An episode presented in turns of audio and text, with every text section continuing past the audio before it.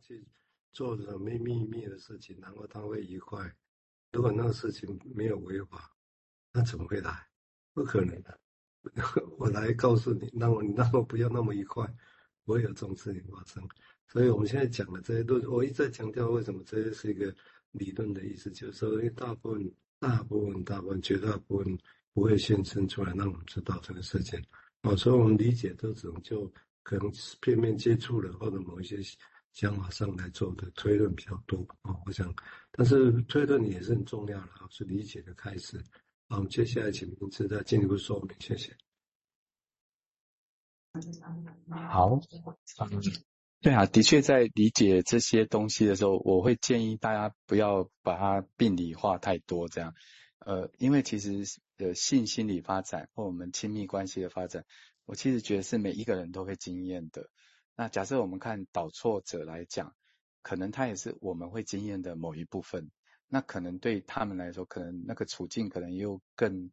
更强大或更困难一点。我建议比较这样讲。好，那刚刚是谈到这个格莱舍，他是在强调说，我们从融合慢慢要独立出来的时候，哦，呃，会经验到有一种恐怖了，恐怖的感觉。好，那假设如果这个母亲她的欲望，哦，很想跟孩子完全融合在一起，或是可能有一些类型的案例，可能是，呃，这个妈妈可能她会把孩子当成她的另外一个伴侣。我觉得还简单说，就是妈妈很难对小孩放手。或是妈妈自己的 sexuality 有一部分会跑到小孩身上，那可能会让这种融合到独立之间的困难会变得更巨大、更困难一点，这样。哦，所以这个格雷瑟他就说，他的病人常常会这样讲，他说，不管怎么说，我是一个男人，哦，嗯，不管怎么，我是一个独立的个体，哦，我是跟母亲是分离的，这个这个其实都是我们每个人发展阶段中的一部分嘛。比如我们可以想象，呃，过去可能是妈宝，但是这个男孩他可能长到一定的年纪大的时候，他就不要让他的妈妈再送他到这个校门口了，他可能觉得这种亲密有一点恶心哦。那这样的一种感觉其实是很自然而然的。那这对导错者来说可能也是类似的，但是这个对他们又更困难一点。比如说格雷瑟有一个临床的案例哈，啊，他是个导错者，那。呃，他在他的呃联想里面哦，他就提到说，诶，他感觉到这种性的性的感觉起来的时候，他同时会感觉到有一种好像要被这个洗脑的一种恐惧哈、他想象自己像是一个美国人哦，他被伊朗挟持变成人质了这样，然后好像接下来就是死亡嘛。也就是说，性的感觉被唤起的时候，他就经历到一种好像整个要被挟持了，失去自己了。然后接下来就是死亡，那可能唤起的，可能有这样的想法的唤醒，有可能是他碰到一个漂亮的女孩这样。那呃，任何一个一般的男性碰到漂亮的女孩，会想要去表现出他们的倾慕啊，或是性的一些感觉，都是很可以理解的。呃，但是这个病人他的导错的行为就是暴露这样。呃，他就可能这个漂亮女孩带给他的性的这个感觉被唤起的时候，他同时也经验到一种完全要被吞掉的感觉。那他克服这种感觉，就是把他的这个 penis 把它暴露出来，这样。那这个暴露好像他在跟这个想象中的内在母区宣称说：“我是个男人，这样，我是一个独立的个体，我是分离于你的。”哦，他来克服一种好像全然要被。呃，内在想象中的母亲吞掉的那种感觉了，所以同样我们可以对比一般的人跟导错者，可能都有类似的主题，但有些人他很自然而然的在他的生命里面就可以度过了，那有些人就会变得太强大，这样做这个对比一下。好，我们先稍停一下。的确，这些说法也不是全然无据啊，因为的确是有些小孩子在某个。很小的阶段会有这种感觉，就是铺路，而且很好玩啊。那但是这个好玩，当然里面的心理意义是什么？当然你也可以说就是好玩，就这样啊。那当然，这样东西从弗洛伊德里讲，就会想要去理解啊。包括刚刚提到的哦，刚刚名字提到那个假设哦，对于这个性暴露了，或者所谓的性导错这个事情哦，我想这个是。嗯，很有趣的想法了哦。好，我们现在请瑞金来进一步说明，谢谢。嗯，就是虽然是一个案例啊，但我我觉得好像，嗯，刚刚的案例就比较能够帮助我思考说，那在他们心里面究竟这个感受是什么？哈，这刚，呃，就是这个性唤起，其实呃，就是有一种很不一样的感觉，就是既既兴奋，但是又恐惧哦，同时就是发生，就好像是有一种被歼灭，像刚刚讲的啊，两国之战，而且这之战是有一种。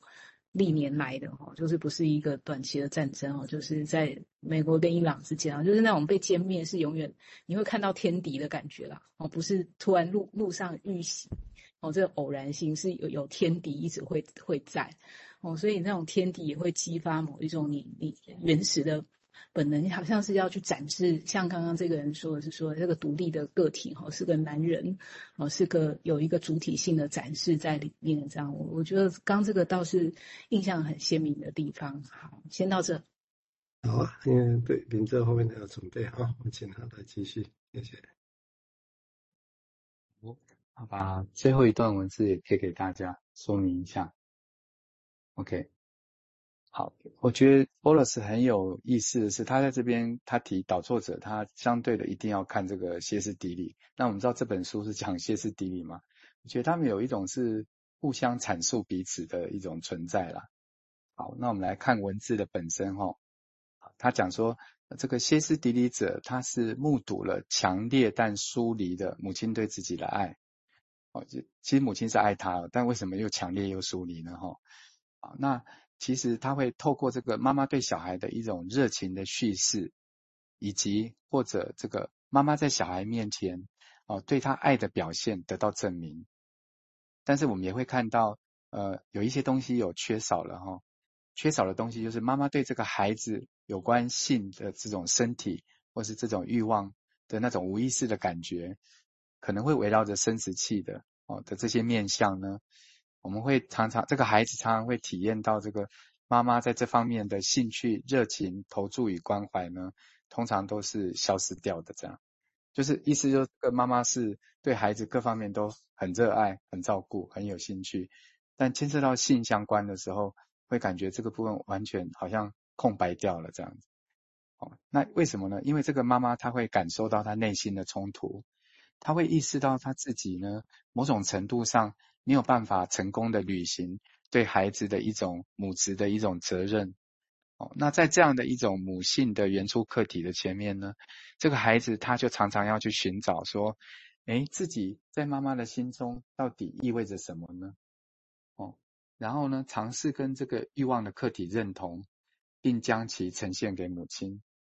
就是这个欲望的这个母亲的客体认同呈现给这个妈妈，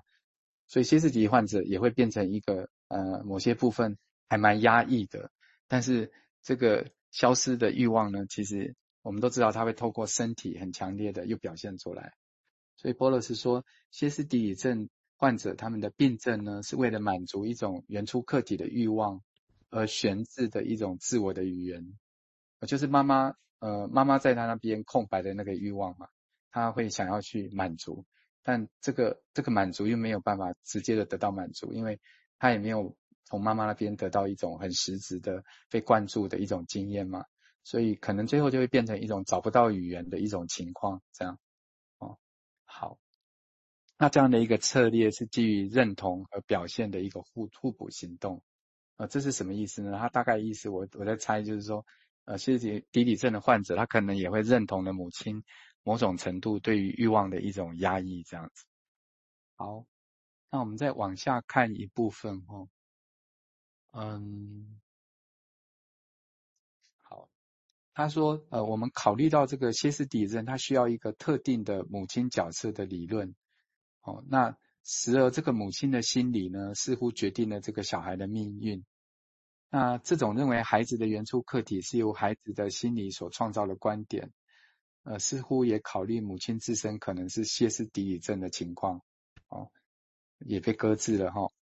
那下面那一段蛮重要的，他是这样说，呃，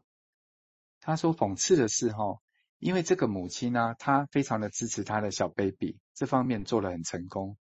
可是呢，呃，这个小 baby 他的基本存在感也没有受到威胁哈。也就歇斯底里症患者，他们基本上我们说比较是 neurosis，还蛮健康的啦。